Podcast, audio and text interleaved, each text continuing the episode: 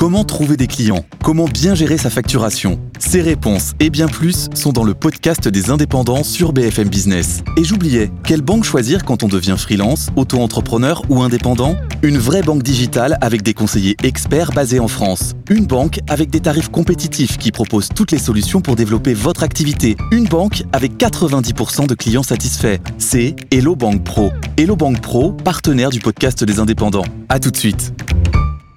Question d'un de nos auditeurs sur euh, notre adresse mail bfmbourse.bfmbusiness.fr. Il s'appelle Michel et lui s'intéresse aux équipementiers auto. Il se trouve qu'on a une publication importante aujourd'hui dans cet univers des équipementiers et elle est saluée. C'était pas gagné d'avance. Il s'agit de Plasticomium. Michel nous demande quel potentiel avenir encore sur Plasticomium. Euh, on se souvient que Forvia en début de semaine avait énormément souffert Forvia sur sa publication. La Plasticomium, c'est l'inverse. Le titre gagne 8%, Eric.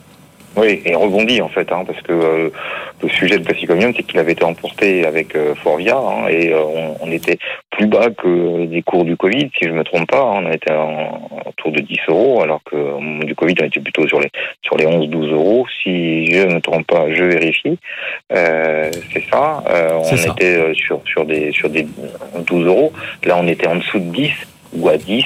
Donc euh, c'est pas anormal alors que euh, la publication de Vlasicomium va aller euh, aller en ligne déjà avec ce qui avait été dit donc au premier semestre qui avait été un peu décevant, il faut bien reconnaître. et surtout, il, s'efforce de limiter donc la complexité du contexte macroéconomique sur l'automobile de manière générale et il passe pas par des, des anti-massives que, Forvia. On a une publication qui est aux attentes sur l'EBIT et surtout sur le free cash flow avec une énorme discipline sur les coûts, mais ça c'est habituel dans ce groupe. Hein.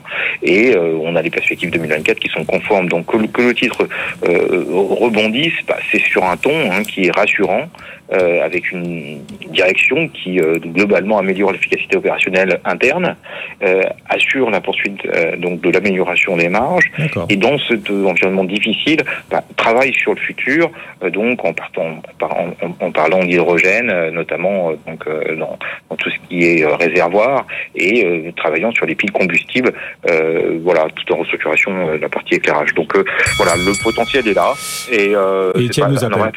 Étienne nous appelle, la tour Euronext, Eric, 16h15, effectivement, le coup d'œil global à la séance. Alors Plasticomium dont vous nous parliez gagne 7%, dans un marché global en hausse,